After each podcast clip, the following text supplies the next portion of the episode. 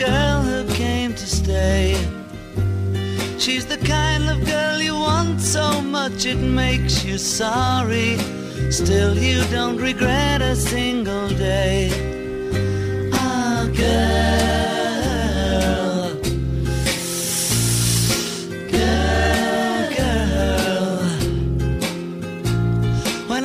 Think of all the times I've tried so hard to leave her, she will turn to me and start to cry.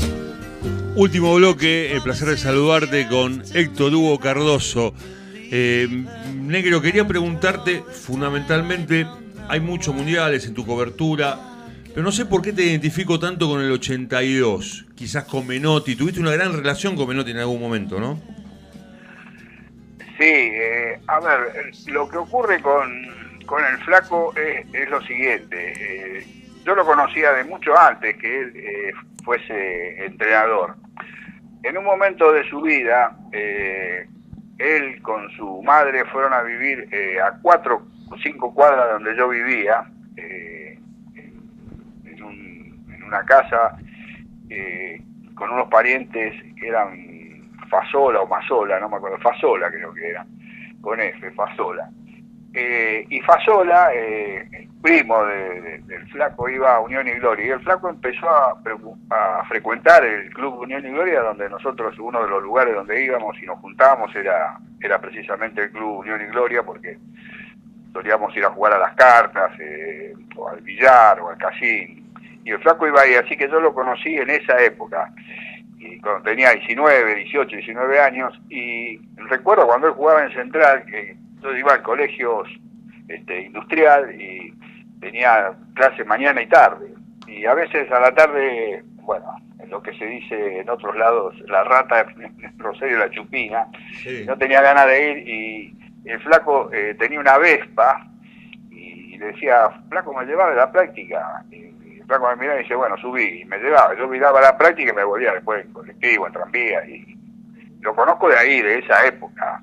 De- por supuesto, después él pasó eh, como ayudante de, de- gitano Juárez, en- Juárez en Newell's y se vino a Buenos Aires a dirigir Huracán y le fue como le fue y bueno, yo ya tenía una relación de antes, no, lo- no es que lo haya conocido eh, cuando empecé a trabajar de periodista cuando ya desarrollaba mi carrera de periodista y él era entrenador eh, de, de fútbol, no, lo, lo conocía de mucho antes. eh. y bueno, es- esa relación de conocimiento, por supuesto que se afianzó, porque prácticamente él, él estuvo varios años viviendo en el mismo barrio que yo, y que lo conocía de ahí. Por eso se simplificó a lo mejor eh, tu relación en, en cuanto al trabajo cuando, cuando empezaste en la selección y en los mundiales y, en las coberturas y, en tantas entrevistas, entrevistas que le realizaste, por ejemplo. Sí, pero nunca nunca intenté este, sacar ventaja de eso. Mira, eh, todas las eh, notas que hizo el flaco que en Clarín, que eran eh, el 90% de lo que salía era porque él lo decía y lo único que hacía lo único que hacía uno era acomodarle eh, las frases y darle un, sentido periodístico, pero se las escribí todas. En el Mundial 82 se las escribí todas, antes de que fuera se jugara el Mundial y después durante el mismo Mundial. Así que, pero después, bueno, eh, el flaco se fue a España, estuvo en Boca. Estando en Boca como entrenador, la única vez que tuve la oportunidad de... Y no hicimos nota, nos encontramos estábamos con, con Miguel Bertolotto, Horacio Pagani y otro más, fuimos a comer ahí a Puerto Madero y apareció el flaco. Fue cuando Independiente le ganó a Boca, ¿te acordás? Con Sí. 1 a 0 en la cancha de Boca, que fue el Con gol de Bocini. partido del Morbo entre Menotti y Bilardo. Y ahí, ahí el flaco dejó una, una frase para nosotros, y no hicimos nota, dejó una frase que eh, demostraba lo que es y cómo se entiende el fútbol, eh, porque dijo, bueno, hoy me toca estar contento a mí, pero podía haber, pudo haber sido al revés y, y por ahí era, en este momento yo tenía que estar metido dentro de, mi casa y acostado.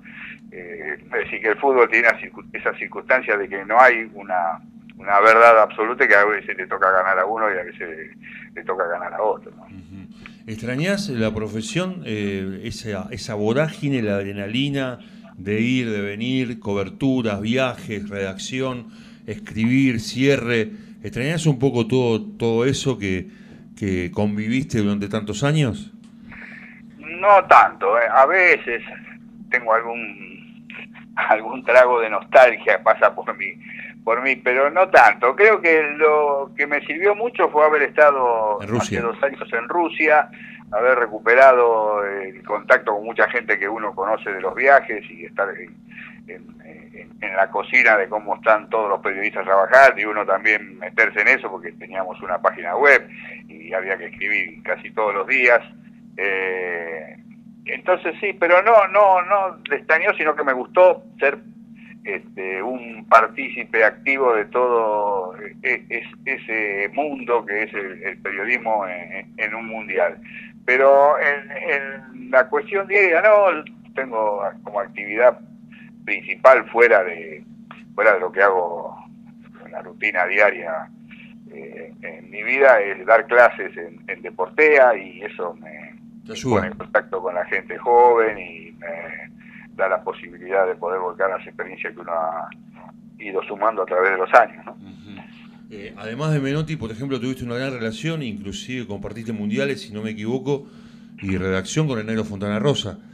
Ahí lo conoces de ah, y, claro, a, Fontana Rosa yo lo conocía cuando él llevaba sus dibujos a, la agencia en Clarín en Rosario.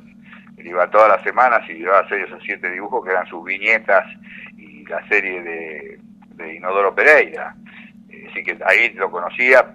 No, frecuentaba yo el bar El Cairo, pero sí ahí charlábamos, solíamos ir a tomar café a un bolichito que se llamaba Panambí, en la calle Córdoba. Eh, compartíamos además este, un montón de, cuestiones que tenían que ver con el periodismo y, con el fútbol. ¿no? esa, esa, era una relación que también, no era amigo, nunca fui amigo, sí tuve una muy buena relación con el negro, pero no no no es que lo conocí eh, en, en los mundiales, porque en los mundiales él compartió el del 94 y el del 98. Y venía todos los partidos de la serie eliminatoria, así que todos los domingos este, que se jugaban partidos por las eliminatorias, invariablemente íbamos a, a comer a la noche cuando terminábamos de trabajar y bueno, en, los mundiales compartimos todo el tiempo que estuvimos en, Estados Unidos o en Francia. ¿Y cómo te llevas, Negro, con estos tiempos pandémicos, con estos tiempos que no se sabe eh, cuál será el final de toda esta historia? Hace algunos eh, días comentábamos eh, con un amigo que a los de mi generación nos ha tocado vivir dos situaciones inéditas y complicadas y traumáticas. En la década del 50, cuando hubo la, la poliomielitis, se declaró la poliomielitis, y por suerte no fui uno de los afectados, y, uno eso lo vivió de cerca, porque tenía un amiguito que vivía enfrente de donde vivía yo, y, fue afectado por, por la poliomielitis. Es decir, que eso es como que la pelota pegó en el palo, ¿no? Pasó muy cerquita. Este, y ahora esto que nos obliga a mantener un, cuidado muy especial, porque por la edad uno está en zona de riesgo y tiene que, cuidarse, porque más allá de que en términos numéricos e, esta pandemia no es eh, muy terrible en la cantidad de personas que pierden la vida, es verdaderamente igual de terrible porque el que pierde la vida lo pierde por esta pandemia. ¿no? Hoy estaba fijándome en, los números, eh, son más de 13 millones los infectados y más cerca de 600 mil los fallecidos.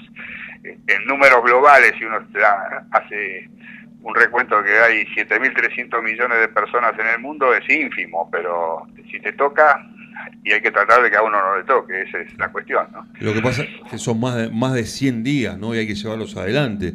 Podés leer, podés escribir, podés mirar tele, pero llega un momento que a lo mejor todo eso te, te, conduce a una confusión de estar tanto tiempo encerrado, ¿no?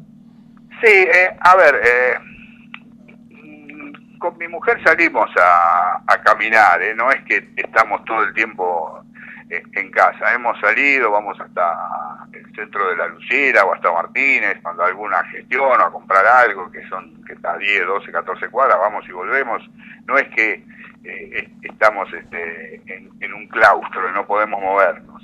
No, estamos, este, nos movemos eh, dentro de las posibilidades. Tampoco podemos hacer demasiado eh, o no nos podemos arriesgar demasiado a estar en contacto en los lugares donde hay, hay mucha gente, porque lo que decía anteriormente.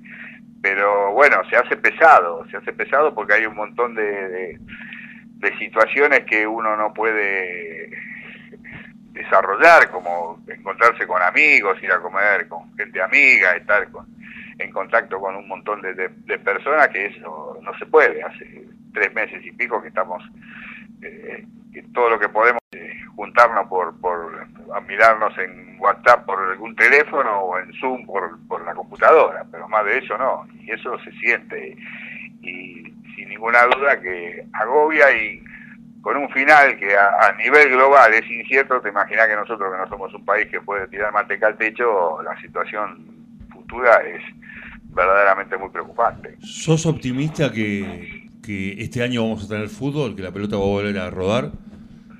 ¿Te imaginas eh, antes de fin de campeonato, antes de fin de año, otra vez el campeonato en, competencia? Yo creo que yo creo que va a volver y un poco empujado por las circunstancias. No sé si será conveniente, pero que, creo que empujado por, por, las cuestiones económicas, eh, el, fútbol va a volver. De, de cualquier manera, aunque vuelva, me resulta bastante complicado ver los partidos sin gente. Eh, el grado de atención y de, concentración frente al televisor mirando un partido no, no no puedo superar los 15 o 20 minutos me parece más allá de que el partido sea atractivo y, tenga situaciones que, lo hagan interesante o que a uno le, lo invite a quedarse frente a la pantalla me cuesta mucho concentrarme porque sin público es como qué sé yo, comer algo sin, sin, sin sal, no sé, no sé cómo explicártelo, pero no, no me resulta muy atractivo estar mirando mucho tiempo un partido. He visto algunos pedazos de partido y más de 20, 25 minutos no, no puedo estar. O sea que no ves tampoco un estadio con las tribunas ploteadas como en Europa, por ejemplo. Eso no, te lo imaginas acá en Argentina. Sí, hoy, por ejemplo, no, no vi más de 7, 8 minutos, jugaba Inter con, con otro equipo, creo que ganó 3 a 1 pero no vi más de 108 minutos, no, no, no, no, no me gustaba. Decir, primero que no conozco a todos los jugadores, lo, vi un ratito por, por Lautaro Martínez, a ver qué hacía. Eh, el otro día también vi 7, 8, 9 minutos de Tottenham y, Arsenal. Eh, iba 0 a 0 y después me fui. Este, pero no, me cuesta mucho concentrarme porque el, vacío, la falta de eso que me parece que es un condimento fundamental en el fútbol, que es el público, hacen que no, no, no, no verdaderamente no me gusta.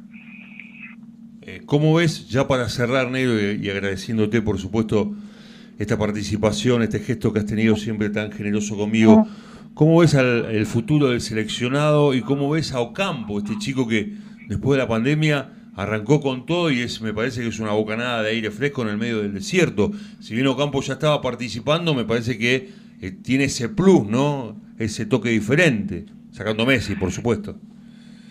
A ver, con relación a la selección, creo que eh, hay un grupo de 20, 25 jugadores que se puede armar un, buen equipo y en algunos casos si eh, se acoplan como insinuaron en estos partidos últimos, se puede llegar a, conformar un muy buen equipo con eh, el agregado de, Messi, ¿no? Eh, creo que se puede llegar a, hacer porque hay, hay jugadores eh, en buen nivel, ¿no? Hay cracks, enormes jugadores, pero hay buenos jugadores. Y con buenos jugadores se puede hacer un buen equipo y si funcionan colectivamente puede llegar a ser un muy buen equipo.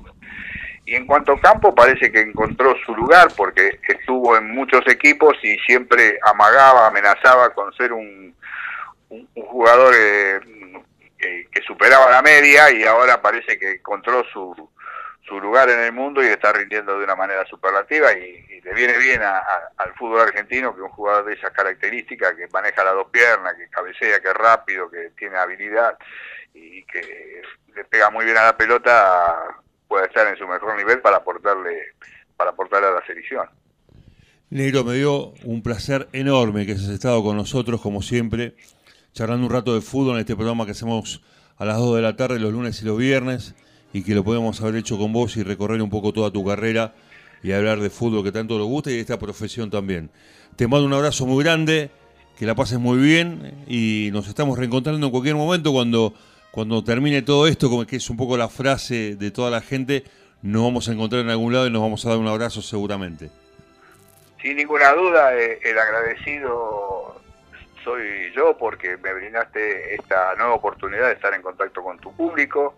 Eh, te mando un abrazo gigantesco y Mar del Plata esta figura está y figura en, las primeras ciudades en la lista porque quiero ver a mis nietos que están ahí y que solamente tengo contacto con ellos por teléfono, por WhatsApp.